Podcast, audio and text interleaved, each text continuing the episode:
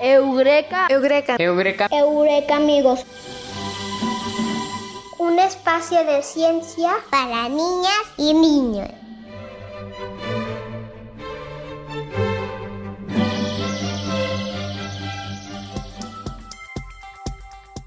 Eureka amigos y Eureka amigas. Qué bueno estar con ustedes y que nos acompañen una vez más en este programa, Eureka amigos. Un espacio de ciencia para niñas y niños. Hola Ale, hola Artemisa, hola Pau, ¿cómo están? Hola Bruno, hola Pau, Ale. Hola a todos nuestros Eureka amigos que nos están escuchando. ¿Ya están listos para el programa de hoy? Yo sí Artemisa, estoy muy intrigado por el tema del que vamos a hablar el día de hoy. Yo también Bruno, vamos a platicar sobre la probabilidad y la estadística. Y qué bueno, porque yo no sé mucho sobre ese tema. Bueno, Ale, pero para eso estará con nosotros un Eureka amigo experto en este tema y todas nuestras dudas y las de nuestros Eureka amigos. Él es Octavio Arismendi. Claro que sí, y bueno, qué gusto que vaya a estar Octavio con nosotros. A él lo podemos encontrar en el Centro de Investigación en Matemática, conocido como el CIMAT. Bueno amigos, pero antes acompáñenme a aprender al ritmo del mambo de la ciencia.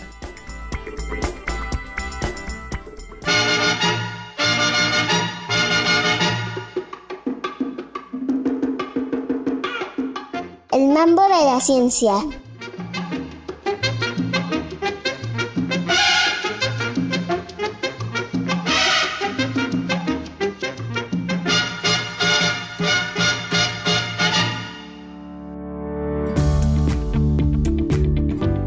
Probabilidad y estadística.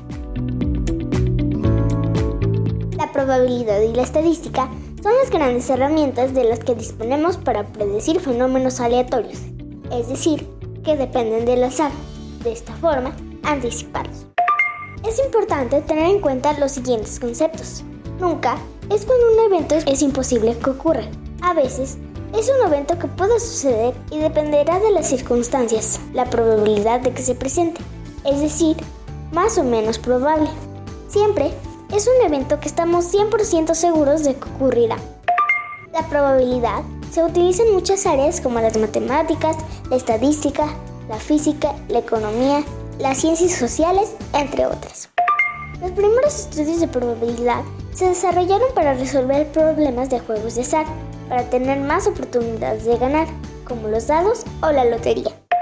Por ejemplo, en el juego de pares y nones, es igualmente probable que salga un número par que uno impar o non. La estadística es un fenómeno de las matemáticas que se encarga del estudio de una determinada característica en una población a través de la recolección de datos que pueden ser organizados en tablas o gráficas. De esta forma, podemos analizarlos para sacar conclusiones de dicha población. Dependiendo de los elementos de la población, la estadística se clasifica en dos tipos. La estadística descriptiva describe y caracteriza un conjunto de datos de forma que puedan ser analizados e interpretados. La estadística inferencial es la parte de la estadística que busca predecir y sacar conclusiones basados en los datos obtenidos de una muestra, por ejemplo, de una población. Por ejemplo, la población es la escuela y la muestra son algunos de los alumnos de los diferentes salones de clases.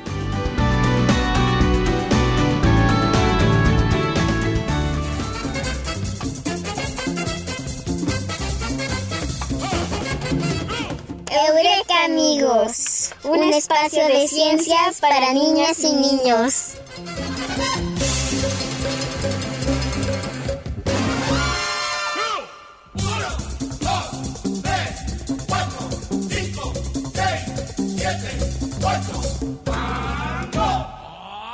El mambo de la ciencia.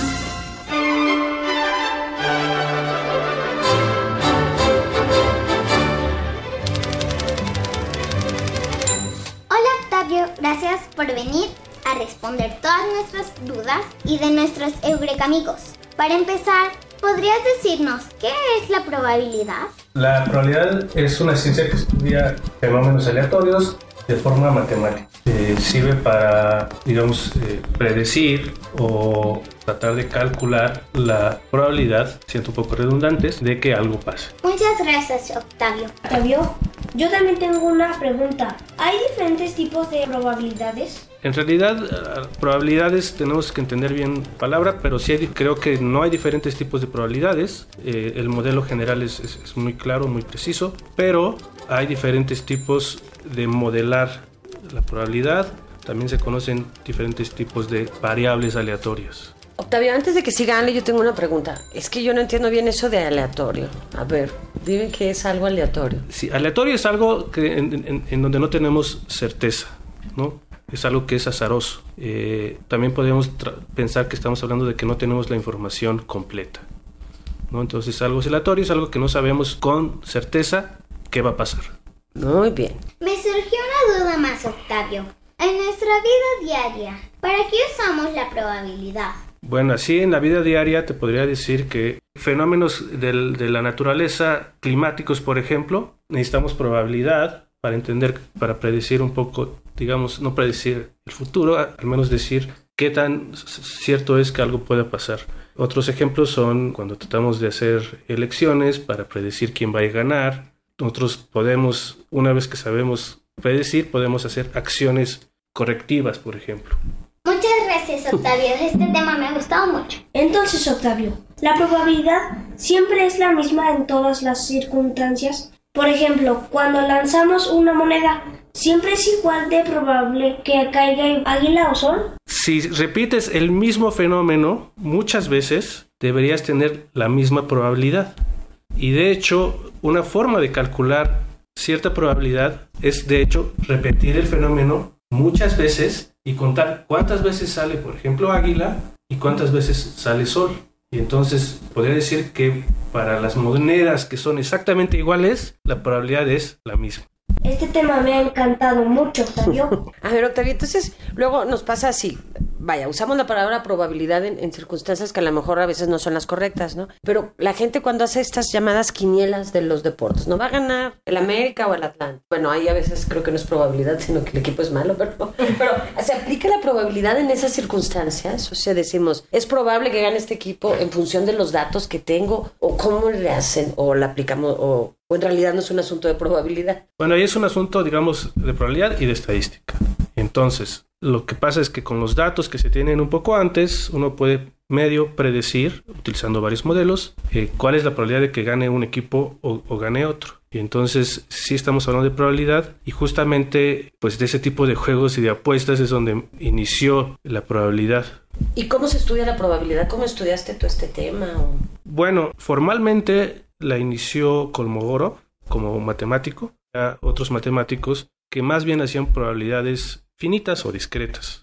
¿no? ¿Cómo se estudia? Básicamente planteas lo que estoy llamando un modelo, que es decir, cuáles son las reglas del juego del fenómeno que estoy haciendo, y uno calcula ciertas probabilidades. Ahora, hoy en día la, la- la- probabilidad es muy, muy avanzada y hay eh, herramientas muy, muy so- sofisticadas para calcular ciertas probabilidades. Digamos, quiero calcular la probabilidad de que si me voy a la derecha, después a la izquierda con probabilidad, digamos, un medio, en cuánto tiempo voy a regresar a donde inicié.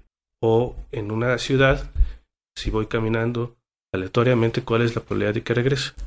Y ese fenómeno que te estoy platicando, que podría ser muy sencillo, de hecho es fundamental y se llama el movimiento browniano y sirve para entender, por ejemplo, eh, moléculas, cómo se mueven las moléculas en, en un espacio cerrado. Por ejemplo, Octavio, si yo quiero estudiar la probabilidad de que ciertos eventos sucedan, ¿tengo que estudiar matemáticas o qué tengo que estudiar para...? Necesitas matemáticas. Si quieres calcular, no necesitas realmente así matemáticas puras, ¿no? Hay ot- otras licenciaturas, por ejemplo, que, que estudian más aplicadas y de hecho, en muchas ciencias aprenden un poco de probabilidad y mucho de estadística. ¿Para qué? Para poder entender cómo evaluar los fenómenos que ellos con los que trabajan. Y bueno, ahorita que Pau dice y, y veo la cara de Bruno, digo, se me hace que nos surge una duda. ¿Cuál es la diferencia entre probabilidad y estadística? Porque luego los aplicamos como si fueran lo mismo, ¿no? Sí, la diferencia de, de probabilidad y estadística básicamente es tener datos, ¿no? trabajar con datos. Entonces, la estadística va más allá de la matemática y del formalismo y trabaja con los datos y hay métodos estadísticos justificados por probabilidad para decidir si estos datos realmente representan un fenómeno dado. Entonces, yo creo que la, la diferencia principal es trabajar o no ya con datos. La estadística trabaja ya con los datos. Sí. Muy bien. Estudiaste entonces. Yo estudié matemáticas yo soy matemático y tengo, bueno, me especialicé en, en el área de probabilidad y algo que se llama análisis funcional. ¿Qué investigas actualmente? Bueno, justamente estos días, digamos lo que hice esta semana, por ejemplo, trabajé en gráficas aleatorias. Y eso estu- estudia, sirve para estudiar, por ejemplo, redes. O sea, tenemos objetos o personas que se conectan o no se conectan. Yo lo que estudio estos días es qué pasa cuando esto es aleatorio. Entonces tienes muchas personas y quieres saber, por ejemplo, en Facebook cómo se ve toda la red. Entonces eso se- justamente se modela con una gráfica aleatoria. Unas personas que tienen muchos, muchos amigos y hay otros que a lo mejor tienen menos amigos y después eh, llega un amigo nuevo y quiere saber con quién se va a juntar. La teoría te dice que lo más probable es que se junte con el que tenga más amigos. Y luego cuando decimos eso, a ver, antes de que llegara estábamos pensando eso, ¿qué tan probable es que yo me saque la lotería? ¿Cómo medimos, por ejemplo, esas probabilidades? ¿Sí es, se puede medir? Bueno, primero compro boleto, ¿no? Eso es básico. Y luego, Sí, bueno, ese es, es un problema bastante conocido. La probabilidad de que uno se saque la lotería, digamos, es depende del número de boletos que compraste entre el número total. Creo que son cuántas cifras son, no sé. Si son eh, seis cifras sería un millón, lo que sea. Entonces, entre el número total. Esa es la probabilidad de que uno se gane, digamos, el premio mayor. Por ejemplo, en la lotería yo sé que hay luego premios como si te acercas al número, entonces todo eso se puede calcular y eso es eh, el tipo de, de probabilidades que se calculaban hace 200 años y va, en- más en el sentido de algo que se llama combinatoria, contar posibilidades. ¿sí? Entonces, eh, la probabilidad de que tú te ganes... Ahora, el melate de hecho es un poquito más interesante porque no, puede, no, es, no puedes repetir números. Entonces, la combinatoria es un poquito más difícil, pero digamos, en la prueba lo puedes explicar con, sin ningún problema. ok, porque nuestros Eureka amigos entonces pueden saber que sí pueden hacer cálculo y Sí, sí. saber si es probable que se saquen la lotería o no. Sí, sin problema. Sin problema, muy bien. Pau, Está muy complejo este tema, ciertamente. Está muy interesante, pero creo que sí, este, pues llevarlo hasta nuestra vida diaria es un poco más complicado porque efectivamente, como decías, existen pues muchas ciencias que se basan en programas estadísticos, este, pues para sus investigaciones, ¿no? No sé, biología, eh, química, todo el mundo utiliza ese tipo de, de programas, ¿no? Entonces ya no es algo manual, digamos, ¿no? Existen programas computacionales que te ayudan a esto, ¿no? Sí, bueno, hay unas cosas que son que se pueden calcular explícitamente, que son teóricas, hay otras que se necesitan de, de computación, ¿no? O justamente los modelos continuos permiten hacer aproximaciones y hacer los cálculos más sencillos, ¿no? Por ejemplo, en, en la bolsa se utilizan muchos modelos matemáticos y ahí la computadora es una herramienta fundamental para simular qué va a pasar. Ahora, en la vida diaria, así, digamos, ahorita ya hablamos del casino, pero también eh, cuando estás jugando cartas eh, con tus amigos, también uno puede ahí medio aprender un poquito haciendo cálculos explícitos, ¿no? Es decir, cuál si yo tengo cuatro ases, este, cuál es la probabilidad de que le gane a todos los demás. o sea que tú ganas siempre que estás jugando. Se me hace que sí, ¿no? Eh, no, en realidad yo soy medio malo para esos juegos. ¿Por qué? Porque en realidad eh, los juegos, muchos de esos juegos, o no tienes control, o si tienes control es más bien sobre tus expresiones, ¿no? De no de- de revelar lo que estás haciendo. Y yo soy muy expresivo, entonces luego, luego saben cuando voy ganando. Bueno, y ya para finalizar, una pregunta última. ¿Se puede calcular, por ejemplo, es que esa es una pregunta que han hecho nuestros amiguitos, ¿no? Si va a caernos un meteorito a la Tierra y nos va a destruir, ¿qué probabilidades hay? ¿Se puede calcular lo que puede pasar, por ejemplo, del espacio y estas cosas tan complicadas? Sí, bueno, ahí también necesitas un montón de información de los eh, astrónomos, ¿no? Y entonces, esos tipos de cálculos sí, sí se pueden hacer y supongo que, que, no sé, la NASA debe tener esos cálculos muy bien hechos. Ahora sí, les, seguramente, no, es muy, muy pequeña, es muy, muy pequeña, ¿no? Y, y les puedo decir una razón yo sin saber mucho. A ver. Podemos verificar eh, justamente con los datos anteriores cuándo fue el último que, que pasó. Y de hecho, si uno sabemos cuándo fue el último y el penúltimo, mejor aún. Entonces, sabiendo cuándo fueron los últimos fenómenos, yo puedo determinar más o menos, siendo así un ignorante de la astronomía, cuánto tiempo voy a tardar en el siguiente. Y eso, digamos, con el modelo más sencillo sería calcular la media de los tiempos que tardaron los últimos fenómenos para predecir, esa sería el- la, uno que se llama un estimador. La estimación que yo hago siempre es la media. La media es el promedio de los tiempos anteriores. Y entonces decimos, podemos estar tranquilos todos. Pues yo estaría tranquilo. si nos cae, creo que no podemos hacer mucho. Octavio, muchísimas gracias. Se nos fue el tiempo rápido. Nos encantó este programa. Complicado, pero nos deja pensando, ¿no? Y creo que eso es lo importante para todos nuestros sobrecamigos, ¿no? Sí, yo creo que hoy aprendimos mucho. Muy bien. Pues. Espero que haya sido interesante. Muy interesante. Muy, muy, muy. Ah, muy bien. Bueno, pues gracias, Octavio. Gracias, Octavio. Gracias, Octavio. Eureka amigos, un espacio de ciencias para niñas y niños.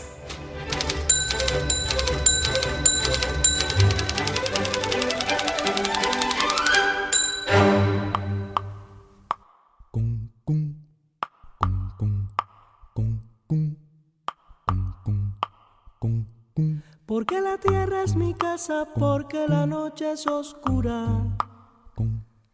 Porque la luna es blancura que engorda como adelgaza. Porque una estrella se enlaza con otra como un dibujo. Y porque el escaramujo es de la rosa y del mar. Yo vivo de preguntar. Saber no puede ser lujo. Yo vivo de preguntar. Saber no puede ser lujo.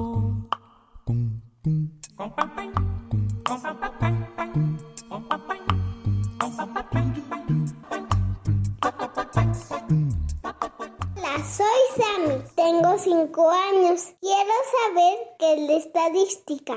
La estadística es una ciencia que estudia fenómenos aleatorios a través de datos que podemos observar.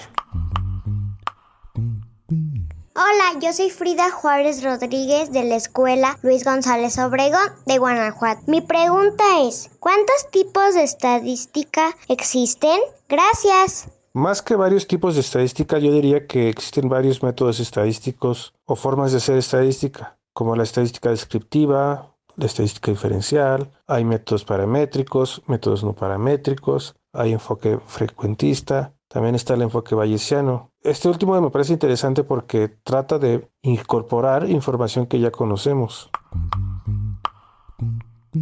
Hola, soy David de la Escuela Ignacio Allende. Quisiera saber para qué utilizamos la estadística. Desde mi punto de vista, la utilidad principal de la estadística es que nos permite inferir o predecir información que no conocemos. Por ejemplo, si medimos los niveles de las presas en Guanajuato digamos de 2000 a 2022, seguramente vamos a ver que en promedio pues estos niveles disminuyen.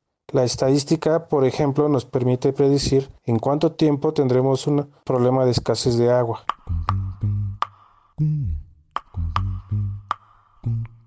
Hola, me llamo Daniel, tengo siete años, voy a la escuela Mauritania en la Ciudad de México. Quiero preguntar qué es la media, mediana y moda en estadística. La media, la mediana y la moda son características globales de los datos. La media es el promedio, esto es sumar todos y dividir entre el número de datos. La mediana es el valor que aparece justo en medio si los ordenas de mayor a menor. Y la moda es el valor que aparece más veces. Hola, soy Paula Sofía Pacheco Tobar, tengo seis años y voy en la primaria Sostenes Rocha. Mi pregunta es, ¿qué es una población y una muestra en estadística? La población se refiere a un conjunto muy grande que queremos estudiar y la muestra se refiere a un conjunto pequeñito, normalmente escogido al azar, que observamos, con el cual tratamos de inferir propiedades del conjunto grande.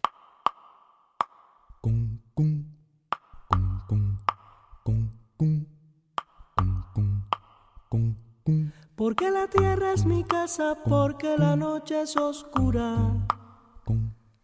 Porque la luna es blancura que engorda como adelgaza. Porque una estrella se enlaza con otra como un dibujo. Y porque el escaramujo es de la rosa y del mar. Yo vivo de preguntar, saber no puede ser lujo. Yo vivo de preguntar, saber no puede ser lujo.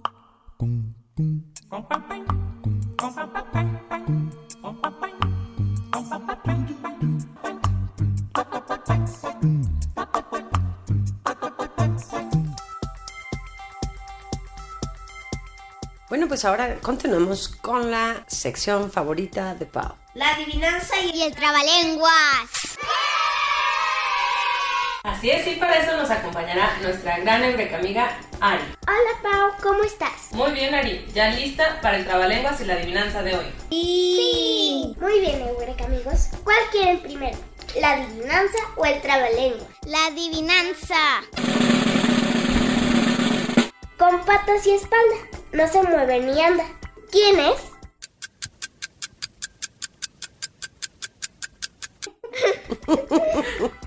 ¿Con patas? estoy pensando. Yo creo que se las va a tener que repetir. Sí. Sí. Con patas y espalda. No se mueve ni anda. ¿Quién es? Las matemáticas. ¿Tienen patas? ¿Tienen espalda?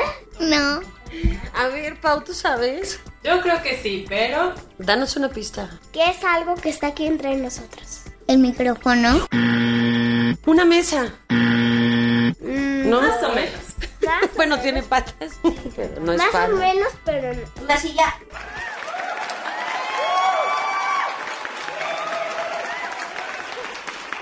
Sí. Una silla. Claro.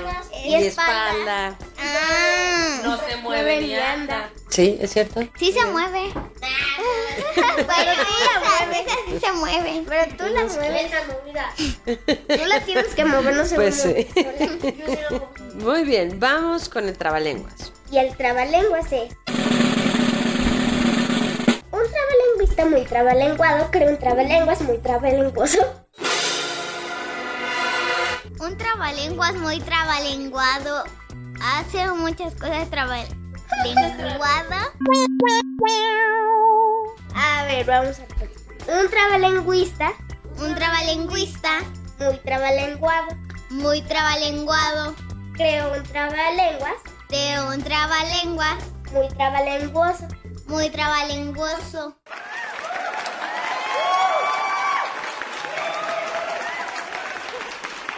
Ah, muy bien.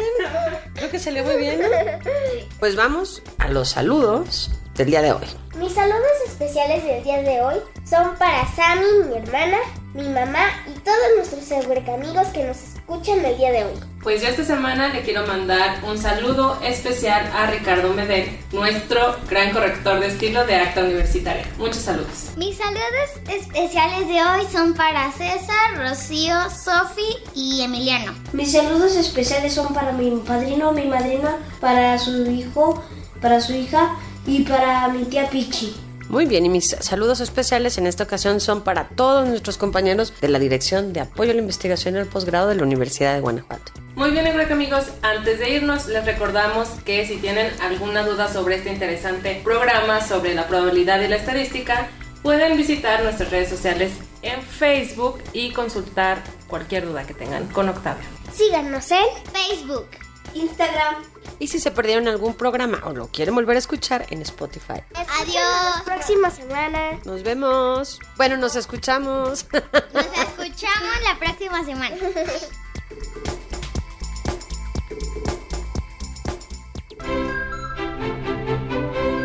Eureka. Eureka. Eureka. Eureka amigos.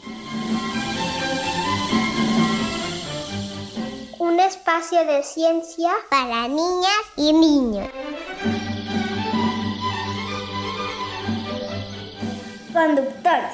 Alejandra Padilla, Bruno Cisneros, Aria Yepes Aguirre, Paulina Vázquez, Artemisa Alguera.